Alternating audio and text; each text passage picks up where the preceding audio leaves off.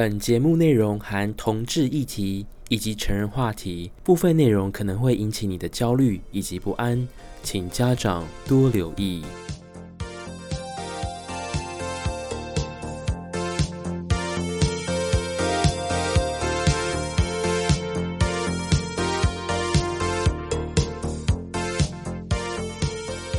Hello，我是 Gino，欢迎来到流水账哦。那今天晚上我就收到我母亲寄给我一则 LINE 的讯息哦。她看到了报纸写说，台北的红楼广场呢，因为转型成功，所以变成一个同志的聚会场所。她把报纸看到的简报的内容用手机拍下来赖给我看了。我当下看到的时候，我说：“天哪，不会就是……”二零二一年一月二十八号晚上，这么震惊的消息，我母亲要问我是不是个同志的吗？我想不可能这么快。但是在 COVID-19 的这一年当中，发生太多意外的事情，所以如果母亲未来会问到我这一题，我一定要做好心理的准备。当时我看到这个照片，我就想说怎么办？我要跟我妈出柜吗？我要告诉她我是一个同志吗？不可以，我们家是非常。传统的南部家庭，如果告诉父母亲我是个同志，我父亲可能会以生命威胁，然后要请我去跟一个女生结婚。这样子，我不但会毁了对方女生的幸福，我自己也会变得非常痛苦。所以这一题到底应该要怎么回答母亲是比较好的？好家在平常呢，我在机场受过非常严谨的训练，我就知道要怎么回答是最安全的，既能够保持中立，又不失礼貌，又能够感到。一丝丝的温暖哦，就用这个方法。既然母亲传来这个照片是有关于台北红楼西门町的广场视为同志的聚散地，观光转型成功，所以我就直接回我母亲说：“妈妈，这个报道真的是相当的很有趣呢。红楼广场经过台北市政府努力的成功转型，并且能够接纳不同的观光客源，想必也是下了很多功夫。”我们期待未来二零二一年疫情过去之后，这个地方能够更加的多元文化，包容不同的声音，发光发热，让整个台湾越来越友善了。哦，对了，妈妈，我现在有点累了。那我先准备去洗澡，跟你说声晚安喽，晚安，再见了。回答完毕之后呢，母亲就贴个晚安的符号。天哪，我太欣赏我自己了，这个回答真的太棒了。第一，既能够回答问题，假装称赞长辈们，让他们感觉被有重视的感觉；第二，有能够避掉这个同志的话题，不能够正面的冲突回答，真的是太棒了。但是说真的，我当下真的被我妈吓到，干嘛没事传？这个简报给我看啊，到底要什么宣誓什么之类的吗？想必已经到了二零二一年了，我还是没有跟我的家人出柜。我觉得我锁在一个深柜里面，没有表明我的性向状态，我感到非常的自在哦。每一年的中秋节，我看着烤肉炉上面的蛤蜊，有些蛤蜊就是非常的不配合，常常搞自闭。我觉得我产生了一些同病相怜的怜悯之心。原来坏掉的蛤蜊就跟我不想出柜的心情是一样的。谁说买来的蛤蜊中秋节烤肉一定要开给你吃呢？对不对？想吃我的蛤蟆肉？没那么容易。这几天放假呢，就到了台贸百货公司去哦，因为终于从一间台北的连锁餐厅叫做二楼，它的二是国字大写数字的二，二楼 second floor，它终于到台贸的百货公司开幕了，而且它把它设计在一楼，原本是麦当劳，然后麦当劳被赶走之后呢，二楼就进来那个餐厅。我非常的喜欢它。一月二十六号开门的时候呢，我就是第三个客人进去。为什么是第三个呢？因为前面那组客人呢，就是被安排在半户外的这个玻璃屋的位置哦。那我就被安排在一个四人座座位，就我一个人，有点小小的尴尬。我想说，嗯，那今天中午反正没什么人，坐一个位置应该没关系吧？有点小尴尬，但是我还是很镇定，开始点了我最爱的班尼克蛋。搭配鸡肉跟面包的这个 brunch 的组合，第一杯呢，我选择的是果汁；第二杯呢，选择是美式咖啡哦。我真的很喜欢他们家的美式咖啡，因为我觉得这个美式咖啡喝起来呢，比星巴克美式味道接近，比他们六楼的路易莎喝起来呢更加的甘甜，比地下室二楼的肯德基呢好喝太多了。然后有比摩斯汉堡，不是摩斯啊，是比楼下那个宜得利家具旁边那个 Mr. Donuts 的咖啡又可以免费续杯。Why not？我真的很喜欢二楼餐厅，但是我没有收夜配我当天还有自己录 YouTube 的影片放在网络上面，但我当下是采用事后配音的方式，原因是因为我其实坐下去之后，过了十五分钟，我开始觉得一阵阵的尴尬感觉开始油然而生哦。因为呢，我的这个玻璃屋的这个位置非常好，我的看出去就整个台茂公园的青青草原哦，就很像那种你人在巴黎，然后面对的塞纳河岸左岸那种感觉的幸福的感觉，可以看得到。虽然它拉了窗帘，但但是你还是可以隐约感受到外面光线的变化哦。但过了十几分钟之后呢，我旁边开始坐了一对情侣，右边也坐了一个家庭，唯独都是四人桌，就我一个人坐在这一桌。此此刻，我看着桌上只有一杯水的我，不禁有点悲从中来啊。原来单身要一个人去吃饭，也需要克服心里面的障碍。接着呢，又过了十几分钟，我对面有三张桌子，都是两人座位，然后来了一个女的，之后呢，又来了第二组客人，是另外一个男的，然后他们两个人呢，不约而同往我这桌一看。觉得奇怪，凭什么我一个人要占四个人的位置？那我很尴尬，我的菜已经上来了，然后呢，我也不想要拿摄影机这边边吃边形容一些食物，我觉得太丢脸了。所以呢，那一天就直接随便录一录，赶快录完之后呢，配一点音乐，直接就是放在网络上面，就直接把它播出去了。有兴趣的朋友，我会把这个影片的连接放在这个描述栏下面，你们可以去点点看哦。就是我自己去形容，当然里面还讲到那个黄色笑话哦。因为我真的很喜欢他们美式咖啡那般的苦涩，就如同我单身的生活。我真的很希望有一天能够遇到一个很浓的牛奶注入我的黑咖啡里面，让我整个混合到般的幸福感呢。嗯。所以我非常期待下次我休假的时候，一定要再去挑个好餐点哦，再去一次吃一次二楼餐厅喽。接着呢，回到了 Hollow Talk Richard 这边，那我觉得呢，不能像是情感世界像买股票一样，不能单押一只，我们要整个放眼东邪五国。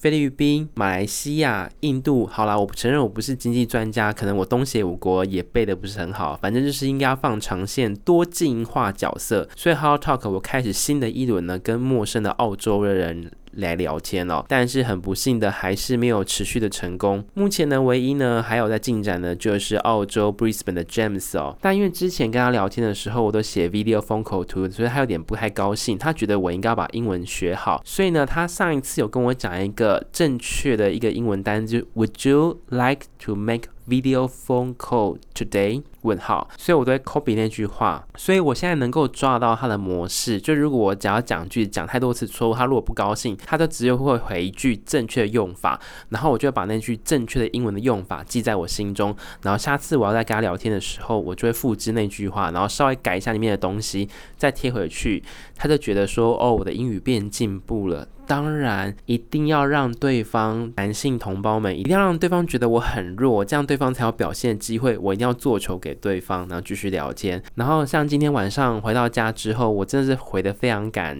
着急哦，所以回到家又没有煮东西，因为要跟他试训，所以我就直接吃了燕麦加无糖优格，直接吃一吃，然后就等着他。那我们第一个话题就聊到了这个，我最近感觉到我位置不太。保得住的感觉，我感受到那个天气的变化呢，越来越寒冷了，所以我就跟他讲说，我观察到的事情，他也跟我建议说，那就可能开始要建议找工作之类的嘛。我说笑笑，我说也许吧，不会，我但是我相信我们公司体质是非常强的，诸如此类，我就是讲客套话啦，但是我心里面还是很害怕。然后接着就聊到说，哦，我是亚洲人啊，然后我就至少要存，至少有。半年以上的薪水，确定说如果待业期间有半年的话，至少房租在桃园这边还付得下去哦。那其实那一天晚上我也有跟我的母亲聊天，聊到这个话题，说，诶，我有感觉到这个事件正在酝酿当中。然后我妈就说，你不要回来台南市好了，你还是在桃园，这样我耳根子才清净。我说，对啊，我也不想回去，回去家里面压力很大诶，以前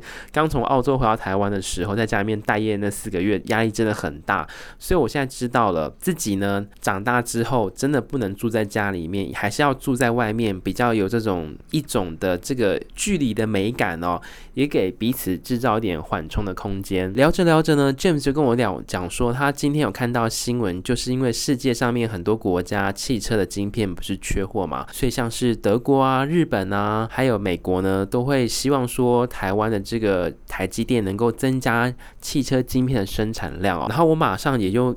跟他聊这个部分，我就说哦，我想经济部应该也是作秀吧，因为想要产能都已经全满的情况下，怎么可能挤得出这些订单？但是这边就要给一个重点是，所以我知道 James 喜欢看一些国际的新闻跟台湾有关，他会特别的留意，所以我也要很平常在有空闲时间的时候。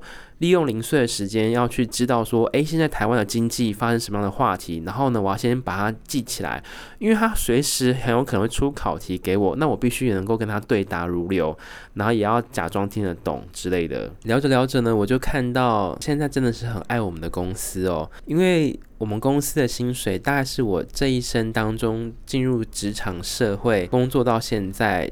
现在的这个位置是我领过我一生当中目前算是很高的一个薪水的一个位置，我是相当的感到满意的。还有目前搭配的工作量哦，所以我不确定，就是以我这样这样的年纪，三十五岁的时候，如果又面临中年失业的话，我的下一刻到底要去哪里去就业呢？我自己也是相当的很彷徨哦，所以不得不说，其实早在很多年前的时候，我想说，那那时候还年轻，我还是可以从事餐饮业。可是现在呢，就是三十几岁了，要从事餐饮业还是没有问题，但这个路是否能够走得很长久？这也是值得我自己去探讨的地方哦。哦，我希望下一个地方如果有机会的话，冷气要很强。这时候 James 呢就居然耻笑我说：“你以前不都是抱怨机场冷气太冷嘛，要发抖了，寒流来了，你的下半身快要变成冰棒，要冻坏了，怎么会说还是怀念机场的冷气这么冷到爽到一个高点呢？”我就说：“哎，真的哎，人在幸福的时候。”不会感受到自己正在一个很好的状态，等自己快要失去这个幸福的时候，才会明白哦，原来以前抱怨的事情是如此的很美好哦。那我用这个方法，希望可以正面的能量跟 James 说，然后我们彼此都会心的一笑了一下哦。我其实这一生，我事后想一想哦，真的诶，我真的当下，比如说在澳洲的时候，可能在山上面，因为工作找不到，然后被困住的时候，那时候有一点难过。然后，但又后来去搬到了华人区，那时候为了要找工作，然后一直吃吐司省钱，然后又买火腿、煎蛋，买那种最便宜的绞肉，一盒五块钱澳币，然后但是很油的那种品质，然后去华人的。港式餐厅打了黑工，然后薪水又如此的低。后来因缘际会又搬到一个房子里面，塞了九个人，然后只有一两间厕所，然后非常吵的地方。那时候对我来讲是非常大的冲击。但经过了一年半的时间，我事后每当我要睡觉之前，我去回忆在澳洲发生这些点点滴滴的光怪离奇的事情，我反而会觉得是一个。不错的回忆，因为人生没有经过这些可怕的事情，不会让我从澳洲回到台湾之后，我觉得变得会。想法会变得比较不一样，就很多事情会想得比较正面，或者说比较积极的想法。天哪，我觉得好恶心！我们今天要开始讲心灵鸡汤了吗？怎么这个节目开始变成心灵鸡汤？要叫大家要有一种满满的正向的能量，做好事，说好话，存好心，有会好的回报。这跟宗教节目的 slogan 太像了吧？我快不行了。所以 anyway。我们就看看过完年之后会有什么新的变化吧。也许过完年之后，搞不好突然疫苗呢，整个大发利市，全部台湾人打一轮都免疫了，或是整个美国、全世界突然的这个 COVID-19 整个都消失了。那二零二一年就有新的机会哦，大家可以开始出国了。依照我对台湾的认知，台湾人。可爱出国了，你知道他憋在这个岛上面都不出去玩，怎么可能？所以如果以后国门可以开放，旅游一定会再度的大爆发的。假如呢，如果真的有一天要面临到中年失业或是转换跑道，我已经想好了，就把我这几年。才一年半的时间存下来钱，澳洲国门开放，然后赶快办旅游签证，然后好好的去三个月沉淀心情。我觉得一个人的商机在台湾越来越明显了，因为台湾单身的不婚的人越来越多了。之前网络上面还有一个评分表，就是一到十，那你曾经做过哪些事情，然后是最孤单指数最高的？那他有列一些例子啊，比如说一个人去吃饭啦，一个人去看电影啦，一个人去看手术啦。然后一个人干嘛干嘛什么之类的，我真的觉得现在除了一个人看病，我也常做；一个人去看牙医，我也曾经做过；一个人吃饭也没问题。但一个人要去吃把肺我这个没有做过，我也不敢去吃。一个人会去吃麻辣火锅之类的，我也不敢进去，太丢脸了。说真的，诶。以前都会觉得你自己年轻的时候都很怕孤单，可是现在呢，三十五岁了，也开始试着跟自己对话说，没有关系，单身也很好啊，一个人也可以做自己喜欢的事情啊。放假的时候呢，就去台茂公园啊，散步啊。然后走路啊，然后再去台北的诚品书局看看书啦，或是桃园市区逛一逛啊，这样很好啊，消磨时间。Oh my god，又要心灵鸡汤了吗？不会吧，我真的只想掩盖我自己又是单身有点可悲的事实，但又不能跟别人说我单身这么久，太渴望爱情了，很想赶快嫁给老外什么之类的，不能轻易的表达。所以我觉得在这个危急的时刻，我觉得 Podcast 是一个很好的地方，可以展现一个不一样的层面的我，可以让我下班之后。我可以好好的抒发我的心情，在这个频道上面哦。那有人会说，俊为什么把这内容放在 YouTube 上面？怎么可能讲到这么闲适的话题，这么暴力的内容，这么不要脸的心灵鸡汤，放在上面一定要被黄标的，所以绝对不要这样做。我希望有一天呢，能够找到厂商赞助我们的内容哦，应该不会有啦，所以。